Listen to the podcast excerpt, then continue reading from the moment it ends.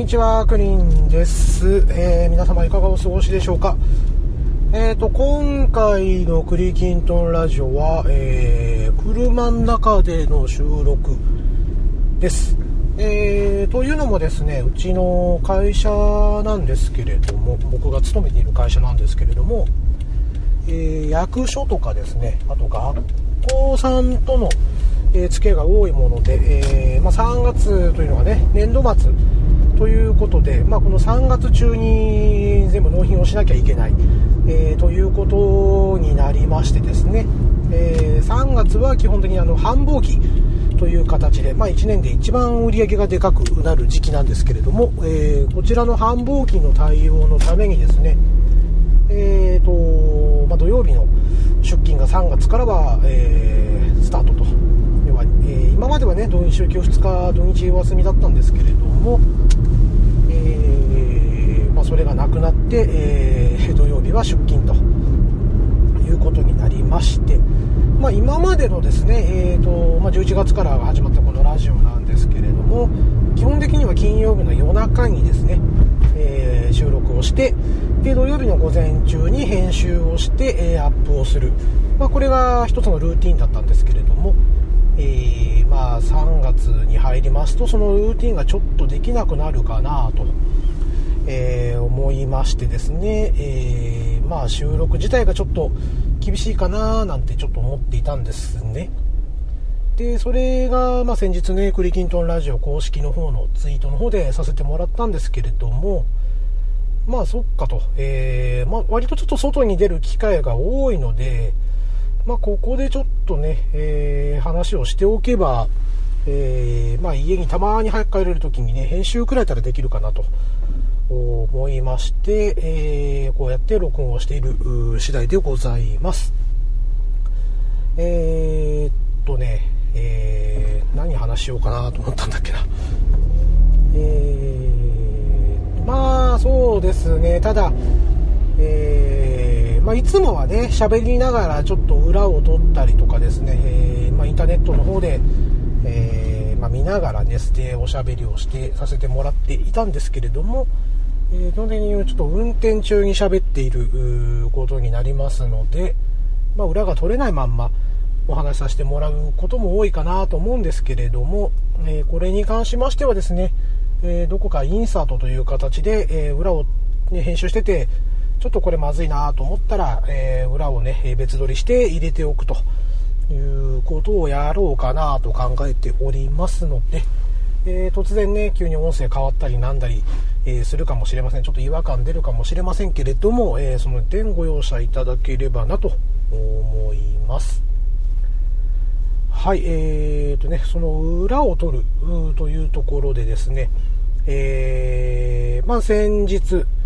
えー、まあ、前回の放送なんですけれども、えー、トヘロスさんと、えー、ジェームズさんにお越しいただきまして、えー、踊る大捜査線についてね、お話をさせていただきまして、えここで一つちょっとね、恥ずかしいことを私やらかしておりました。まあ、ネタになっちゃってるのでね、もう、このまま行こうかなとも思うので、タイトル等は変えないんですけれども、えーね、散々皆さんに指摘されたにもかかわらずですね、えー、うる覚えとうろ覚え、これを完全に間違って覚えているんですね。えー、正しくはうろ覚えですよね。えー、ですの、ですが、えー、と、番組のタイトルのところにでもですね、えうる覚えのままという風にしちゃっておりましてですね、ここは本当にね、恥ずかしい、え、ところですね。え間違って覚えたまんまそのまんま、え、書いてしまっておりましたですので、えーとまあ、次回ねもしこのシリーズをやるとしたらちゃんとうろ覚えには直しますけれども。はい、えー、ということでですねまたちょっとうろ覚えで喋ってみたい、えー、ドラマとかもありますのでね、えーともしまあ、どうしようかな、クリキントンラジオの公式の方で、えー、この話について喋、えー、りたいっていうことをね、えー、載せて、ね、募集しようと、え思っておりますのでね、え全然覚えてないけど、あのあのドラマ結構好きだったなとか、えあのシリーズ好きだったなとかね、えー、もしあればあご参加、えー、挙手の方ねいただいて、えー、お話をね皆さんでできればいいかなと思っておりますので、え興味があればご参加ください。クリキントンラジオ第17回。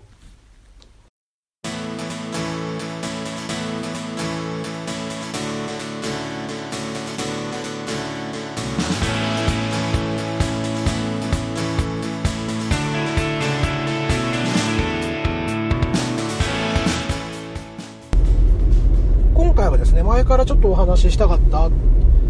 なーなんて思いながらなかなか話す機会がなかったので、えー、今日これがいいチャンスだなと思っておるのがですね、え僕の好きな作家さんの話を、えちょっとさせていただこうかなと思っております、え、村山由佳さん、ねえー、という方があ僕のすごい好きな小説家の一人でですね、えー、今日はこの作家さんについてちょっとお話をさせていただこうかと思っております、えー、村山由佳さんにつきましては、えー、この後ウィキペディアより参考にして、えー、ご紹介させていただきます。それではどうぞ。村山由佳。村山由佳1964年7月10日生まれ。は日本の作家、恋愛小説を得意とする。経歴人物、東京都出身、立教女学院小中高を経て、立教大学文学部日本文学科卒業。不動産会社勤務、塾講師などを経験した後、作家デビュー。星々の船は第129回直木賞を受賞した。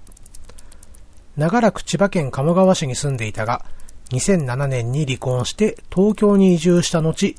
2009年に再婚した。え、2014年に離婚。同じ頃、体に3カ所に入れ墨を入れた。2010年に軽井沢へ移った。天使の卵エンジェルスエッグ、美味しいコーヒーの入れ方は NHK-FM、NHK-FM 青春アドベンチャー枠でラジオドラマ化された。また、1999年に君のためにできること、ピースオブマインドが、君のためにできることのタイトルで、えー、日活で映画化されている。また、2006年に天使の卵、エンジェルスエッグが天使の卵のタイトルで松竹で映画化された。以上がウィキペディアに出ております、えー、村山由佳先生の情報でございました。はい、えー、ということで以上がですね、村山由佳さんについてのウィキペディアより、えー、抜粋をさせていただいたところです。えー、と、まず、そうですね、え村山先生の作品に触れた最初の話なんかをさせていただこうかなと思うんですけれども、えーと、前にね、テレビ局の AD をやっていたよなんていう話をどこかでしたかと、第6回かな第6回でしてるかと思うんですけれども、えーとまあ、住んでいたのが、えー、埼玉県のですね、えー、まあ、春日部市というところに、えー、住んでおりまして当時はね。で、えまあ、そこからですね、えとまあ、ちょっと終電がどうしても間に合いませんもので間に合わないものでですね、えその中間地点の、ま、大宮というところがあります。埼玉県の大宮という駅がありましてで、えーと、この大宮に大宮まで原付で通っていたんですね。で、えーとまあ、住んでいるとこから大宮までがだいたい原付で30分くらい、えー、でしてはい、えー、その大宮からですね会社までだいたい電車で1時間ちょっとぐらい、えー、かかっていたのかな、えー、電車乗り継いで乗り継いでっていう感じで。で初めの頃はですねまあ、給料も、えー、突然こう自由になるお金がいくいくらかあったもので、まあ、それは最初の頃は、まあ、ちょっとね、えーとまあ、学生時代に買えなかった、えー、漫画とかをですね、えー、まあ、片っ端から買って、え読んでいたんです。ただね、えーとまあ、1冊読む、まあ、1時間もかからないじゃないですか漫画って。で、まあ、そのうち文庫本サイズのね、えー、2巻まとまってる。ものを読み始めたんですけれども、まあ、こちらの方もですね、まあ、要は1日1冊で読み終わっちゃう、えー、2度読み返しても平気なぐらい、えー、というペースでいう漫画がどんどん消費されていきましてですね、まあ、その都度、まあ、本屋に行って新しく漫画をこう物色して、えー、買う。で、えー、まあ、その移動中の電車の中で読むということを続けておったんですが、まあ、次第に読む漫画もなくなるし、えー、ちょっとお金もねそんなに、えー、そうですねもう入社して45ヶ月ぐらい経つとある程度人間関係も構築されましてですね、まあ、夜中夜とかね、えー、仕事終わった後に飲みに行ったりとか、えカラオケ行ったりっていうような人間関係もできつつあったので、まあ、極力移動手段のお金を控えたいなと。いうことで、まあ、ちょっと小説でも読もうかななんて思ったんですね。ただまあそれまで大して小説なんか読んだこともなくてまあ何から読もうかなというふうに思っていました。でえっ、ー、とね僕高校生の頃に読んだ読んで、えー、すごく面白かったのがですね、えー、昨年残念ながら亡くなってしまったさくらももこさんのエッセイですね「えーと、桃の缶詰」あと「猿の腰掛け」えー、タイのお頭だったっけな、まあ、俗に言う最初のねエッセイ3部作とも呼ばれていたような気がするんですけれども、えこちらの方をですね、え読んでいる時に、まあ、作家の吉本ばななさんとさくら先生がすごい仲良かったということであじゃあまあ最初は吉本ばななさんの作品を読もうかなということで、まあ、一番有名なねキッチンから読み始めたんですよ。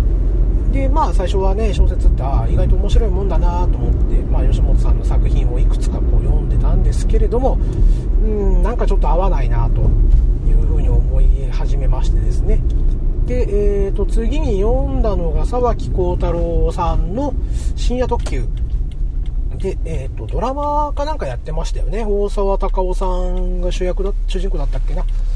のドラマも昔ちょこちょこ見ていたような気がしたので、えー、まあ、小説というよりどちらかというと沢木先生の体験談になるのかな自称自叙伝みたいな感じだったと思うんですけれども、えー、こちらの方も拝読しましてですね、えー、まあ、読んでおったというところで、うん、まあ一応全部読み終わったけども、うんまあ、僕の中ではあまりちょっとこここう深く突き刺さらなかったあというのがありましてですね、えー、まあ、小説、うん、なかなか合うのがないななんてこういうふうに思っていたんですね。で、えーとまあ、家の近所のに駅があるあったんですけれども、えー、そこの駅の構内にねもう今ではなくなってしまったんですが、えー、その時は本屋さんが、えくっついておりましてですね、えその本屋で何気なくこうなんかないかなと物色をしていたところ、え、まあ、たまたまなんか集英社のフェアかなんかをやっておりましてですね。で、えー、まあ、そこで初めてねこの、まあ、村山由佳さんの、えー、天使の卵、まエンジェルスエッグというね、え副題がついているんですけれども、えこちらの天使の卵という作品をま、表紙でなんとなくねあこれ良さそうだなということで手に取りまして、え読むことにしました。そしたらねすごく衝撃を受けました、えーそしてここからですね僕得意のエピソードトーク全開でいくんですけれどもそして、えーと、ちょっとした何、えー、て言うんですかね、えー、フォースの暗黒面じゃねえやえーとえーとえーと暗黒史じゃなくて、えー、黒歴史だ、え、ここからねまたちょっと黒歴史にもなるのかなというところなんですけれどもと、専門学校に、え、通っておったというのはねちょ、まあ、この番組の最初の方で、え、語っていたかと思うんですけれども、え3年間専門学校通っておりましてですね、えまあ、卒業課題の一つで、えーとね、原稿用紙100枚400字詰めの原稿用紙100枚、えをですね、えまあ、卒業までに提出しなさいよという課題がありました。で当時の僕はですね、えー、まあジャンルは何でもよかったんですよ。とにかく原稿用紙100枚を書きなさいということで、まあ、文章を書くのはすごい昔から好きだったし、えー、まあ、しかも、100枚も書いていいんだということもあったので、えーと、テーマをですね、え自分自身にまつわることをこれをですね、え原稿用紙10枚を1編として、えー、まあ、10編からなる、まあ、エッセイみたいなものをちょっと書いたんですね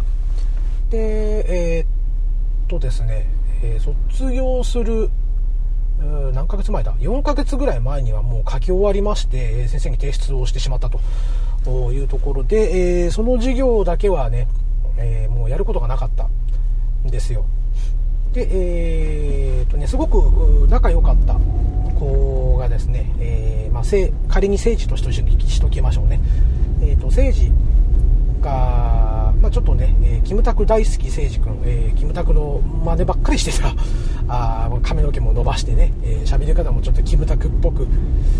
また残念ながらそんなにね、えー、そこまでイケメンではなかった政治君、えー、なんですが、まあ、結構ねクラスの中でもお調子者で、えー、人気があった政治君で彼がですねうんまあそのよ、うん、結構サボりがち、まあ、バイトにね、えー、カラオケ屋のバイトかなんかやってて、えー、明け方までバイトをしててですね、えー、学校に来るのが午後からということで正直ね、えーとまあ、出席状況も良くないし、え成績もあまりよろしくなかったんですよ。でもさすがにねその3年間も親にえお金を出さして出さしちゃって、まあ、卒業しないわけにはいかんと。まあ、他の授業は、ね、他の課題はなんとか自分でするけ頼むクリンと。あのその原稿紙100枚のやつをちょっと手伝ってくれんかと。あの50枚でもええからみたいなことをね言われまして。で、えー、まあ渋々、まあ、いいよと。いうことでね、えー、承諾を得たんですよ。あ承諾を得たっていうか、えー、承諾したんですよね。でえ、っとそのその授業の間はその政治のねためになんかで書いてやろうということで、え、その時にね小説を書いてみようかなと、まあ、ろくに小説読んだことのないくせにね、え何を突然こう思ったか小説を書こうと思い始めましてですね。で、えー、としかもね、えー、ろくに恋愛をしたこともないくせに恋愛小説なんかも書き始めてしまったんですね。でえー、っとね、えー、まあ、それは、卒業前までになんとか7 50枚の約束だったんですけどもあとの50枚は自分で書くって言ってたんですけど進捗状況を聞いたら、えー、まあ、30枚いくかいかないかぐらいだったので70枚ぐらいまでね、えー、書きまして、えやつに渡してやったと。で、まあ、誠司君無事に卒業することになったんですけれども、えー、後にね、先生にバレ、卒業式の日にね、思いっきりバレていたというね、えー、まあまあ、多めに見てもらいましたけどね、まあま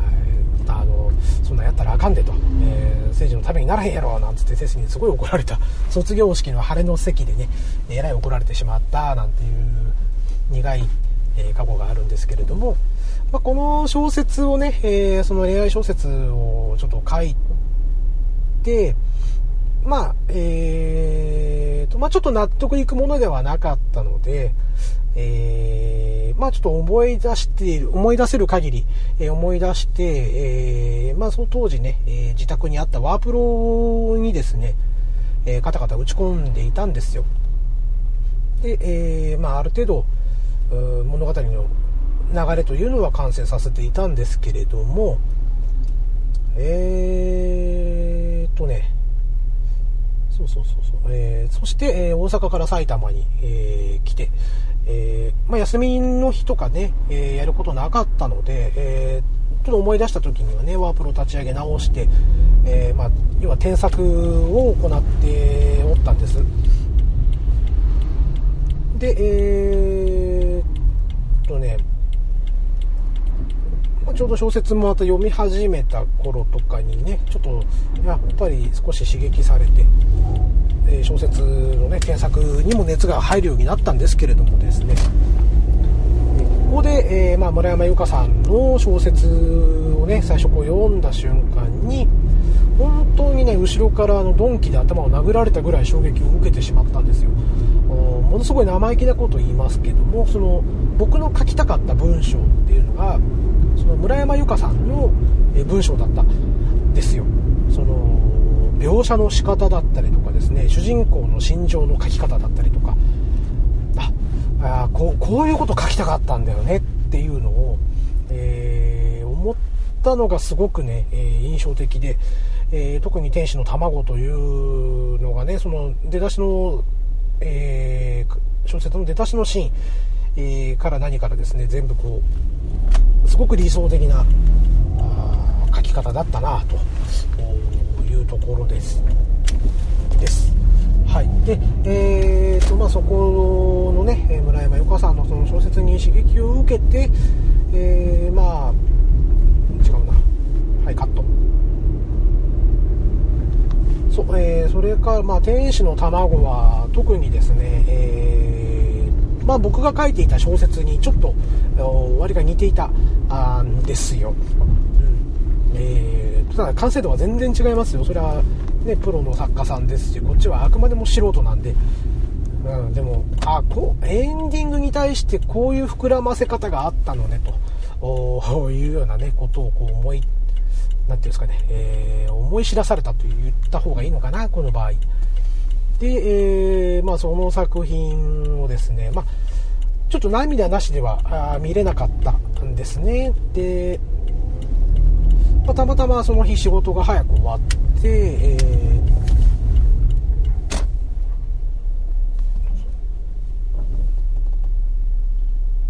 仕事が早く終わってですね、とまああの大宮に向かう電車の中、まあ、座れたんですよ。久しぶりに座れてゆっくり小説でも読もうかなと思って。で、えー、読んでおりましたらですねもうえ、ー、とエンディングに向けてちょっと悲しすぎる展開がガンガンこう続いてきましてですね、えー、もう涙が溢れて止まらなかったです。もう泣けて泣けて仕方がないというようなことになりましてですね。で本当にねもう恥ずかしかったんですけどもたくさんの人がいる中ねもうぐずぐず言いながらね本を読むと。読むのやめりゃよかったのに。もうここまで来たら最後まで読みたいということになりまして本来降りるはずの大宮で降りないでその先まで行ってしまうというね、えー、恥ずかしいことをやってしまったんですけれども、えー、まあ、それ以降ですねこの村山由佳さんの作品につきましてはもう注目するようになりまして、え、片っ端からちょっと買っていったというようなことがあります。まあ、えっ、ー、とね、最初の頃はやっぱり、えー、恋愛小説の教祖と呼ばれるぐらいですね、この、上、なんていう、なんていうのかな、その、まあ、いわば青春のくくりになるのかな。まあ、青臭い恋愛、えー、と言っていいのか。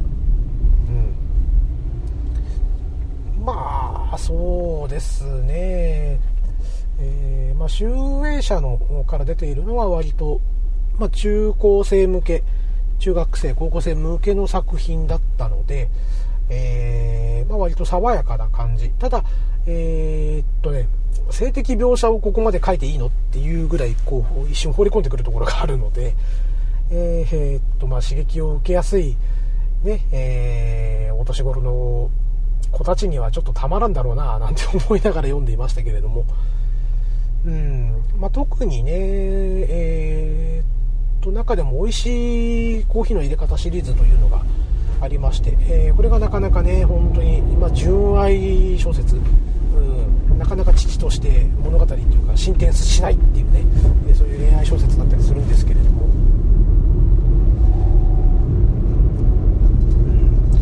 うん、まあそんなこんなでねこの村山先生の作品をね読むたんびにこう自分の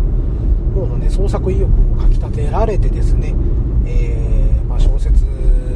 自分の書いた小説の方もですね、えー、まあ、いつから書いてんだろう。1997年にもともとの作品がスタートしまして、えー、まあ、そこからですねそうだな下の子が生まれた以降もまだ、えー、書いたりなんだりしてたので、えー2013年ぐらいまでは書き殴っていたのかな。うん。というね黒歴史があったりします。ちょっとごちゃごちゃ話がごちゃごちゃっとしてますけれども。で、まあ、自分の方の小説はねもうこれ以上ちょっと書けないよっていうところまで来ましたので、えー、一応13章からなるストーリーですね。でプラス、えーとね、その13章に入れるまでに、えー、ボツになった章があるんですよ、えー、それが10章ぐらいあってその中でどうしてもね、まあ、本編にはちょっと入れることできなかったけど、ね、捨てるには惜しいと。言った章をねアナザーストーリーという形で、えー、とまた別の話にしましてですね、えー、まあ、全部で16の話にしたのかな、うん、という小説を書いておりましてとあるサイトにアップしたままだなそういえば。うんまあ、もし読みたいという方がいらっしゃればね、あの DM 等々で、えー、URL をお送りしますので、えー、もしね、読みたいという既得な方がいらっしゃればあ教えてください。はい、えー、まあ基本的にですね、やっぱ村山由佳先生の作品に随分刺激を受けてしまっていますので、まあ、ところどころどうしても似たような表現、まあ、まあね、もなんだろう、意図しなくてパクってしまったことが多々あるかななんて思うんですけれども、えーとね、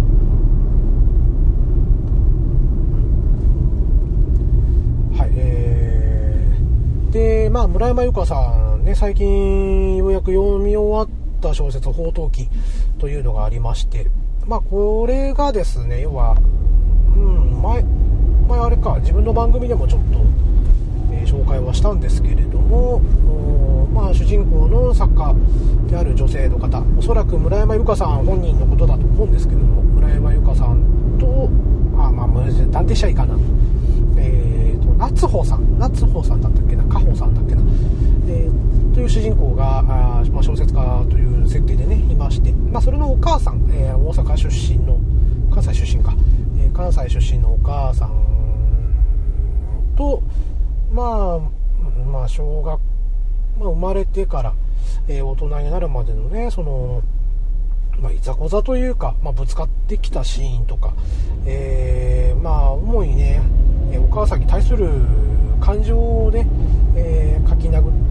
ているような感じですね。えー、とね、まあ、恨みつらみもあったりするし、やっぱり自分はこの母親の娘なんだなっていうふうに、えー、捉えるところもあるし、え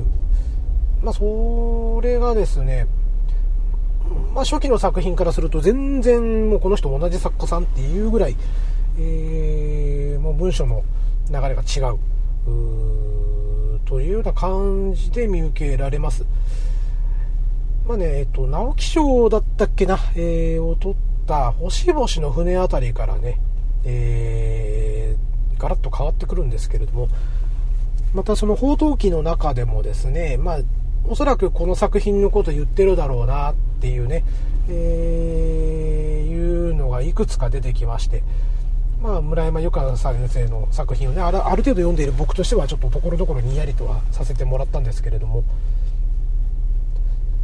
うん。えーとね基本的にちょっと自分の母親が最終的にはね、えー、地方症になっていってえー、まあ、その複雑な思いをねこう語っていくというそういう作品なんですけれども、まあ、こんなエンディングもあるんだなっていうぐらい、えー、ちょっと意外な終わり方をしていったかな、えー、村山由佳さんにしては珍しい終わり方をしたななんていう感じで、えー、撮りました。はいえーと、村山由佳さんの中でね、僕一番好きな作品がありまして、えー、本当毎年と言っていいほど、えー、必ずね、えー、秋口、11月ぐらいになるとどうしても読みたくなってくる作品がありまして、えー、それがですね、す、え、べ、ての雲は銀のというね、え作品でして、まあ、こちら、まあ、上下巻になるんですけれども、えー、すごくね、え、好きな作品。特にね村山由佳あ、まあ、前期もそうですけども結構突拍子もない設定もあったりするんですが、まあ、割とね出だしから、まあ、そうですし、まあ、実際には良くない、ん、まりないシチュエーションなんですが、まあ、自分のね、え、恋人が自分のお兄さんに取られてしまうっていう主人公が出てくる話なんですね。で、まあ、身も心もボロボロになりましてですね、え、もう飯も食えないで痩せていくし、えーね、要は、え男の生理現象であるはずの、ねえー、まあ、俗に言うインポテンツという、まあ、ED ですね、えー、ED になってしまったですよ。まだ二十歳そこそこのね子があまりのショックに。で、えー、まあ、友達に誘われるままですね、長野県の菅平だったっけな、えー、と、まあ、えっ、と、駅前に真田幸村の像があるとかっていう描写もあるので、まあ、上田とか、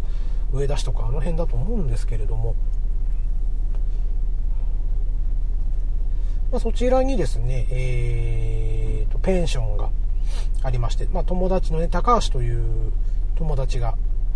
いるんですけれども、あ主人公は祐介と言いますね。えー、祐介君。主人公の祐介君がですね、まあ、その、高校からの悪友である高橋君に誘われて、まあ、そのペンションで住み込みで働くことになりましたね。大学を休学してね。えー、まあそこから、こう、いろんな人に出会って、えー、またいろんなね、えー、ことを経験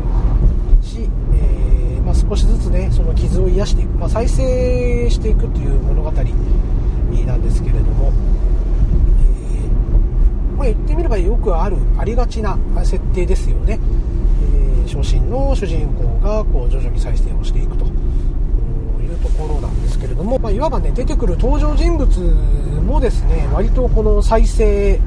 えー、をするというね、えー、まあ、ゆうすけくんを主体となってみんながこう再生をしていくというような話なんですよ。うん、それが親子関係の再生だったりとかですね、えー、友達関係の再生でもあったりとかですね、うん、まあなんだろうな、ま、決して大団円で終わるわけでもないんですけれども、まあ、その祐介君がね、えー、まあ、本当に自分を取り戻す、また新しく生まれ変わるといったところがすごくね、毎回毎回こう感動させられるところでして、えー、もう小説自体もね、結構もうボロボロになるぐらいまで、えー、読んでおります。うん。えー、まあ、こう、たまにね、聞かれるんですよ。その、まあ、村山由佳さんのね結構僕好きなんですって話をした時にねあのどの作品がじゃあいいんですかとかおすすめなんですかってこう聞かれることもあって、えー、その時必ず挙げてるのがね今の全ての雲は銀のという小説をね挙げさせてもらっておりますはいまたねもし、えー、興味があれば、まあ、図書館とかでも置いてると思いますのでね、えー、読んでみてはいかがでしょうかはい、えー、ということでね、ちょっと村山由佳さんの話を自分のエピソードトークとともに、ちょっと、えー、黒歴史とともにですね、お話しさせていただきました。うん、まあ、まあ、今後もですね、多分文庫本で新刊が出てれば、えー、見つけた時には購入してしまうかななんて思いますね。それだけやっぱりちょっと僕の中では、うんえー、読まざるを得ない小説家の一人なのかななんて思っております。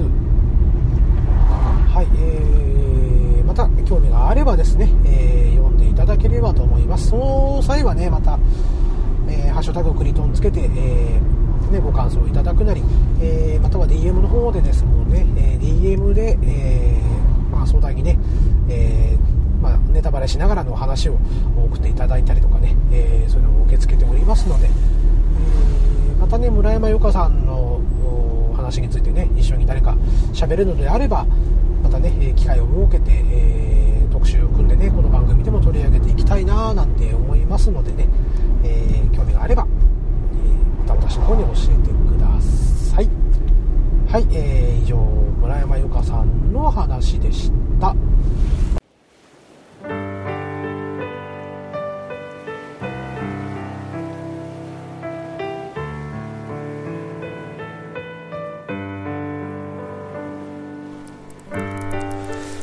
はい、それではエンディングとなります。えっ、ー、と、オープニングでもね、お話ししました通り、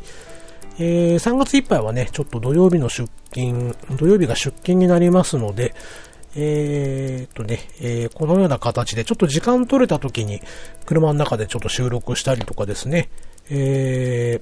ー、まあ、やれて、やっていけそうな気がしますので、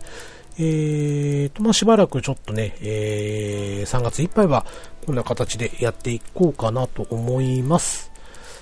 そうですね、また4月になりましたらですね、またいろんな企画をやって、えー、ぜひぜひ、えー、ゲストさんをね、お呼びして楽しいお話をしたいなと思います。えー、それまではちょっとね、えー、僕の方で、えー、何かネタを作って、えー、また当分一人語りになってしまうかもしれませんけれども、えー、よろしければ、えー、引き続き、えー、クリキントンラジオの方を聞いていただけると嬉しいです。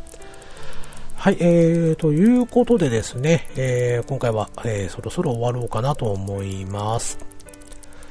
はい、えーと、えー、ツイッターやっております、えー、クリーンアットマーククリトン、そして、えー、クリキントンラジオアットマーク公式、えー、2つのアカウントでやっておりますので、えー、よろしければフォローの方をお願いいたします。えー、そしてですね、えー、クリキントンラジオの、えー、メールアドレスございます。えー、クリーンのラジオアットマーク Gmail.com、えー、ku, rin, no, radio アットマーク gmail.com と。そうですね、今後は、えー、っと、ストロベリーナイトシリーズのですね、本田哲也さんの小説について、えー、ちょっと語ってみたいなとか思ったりですね、えー、あとですね、最近、えー、Hulu の方で、えー、ミス・シャーロック、竹内優子さん出演のね、えー、ミス・シャーロックを見たので、えー、まあその話もちょっとしたいなとか、えー、思っております。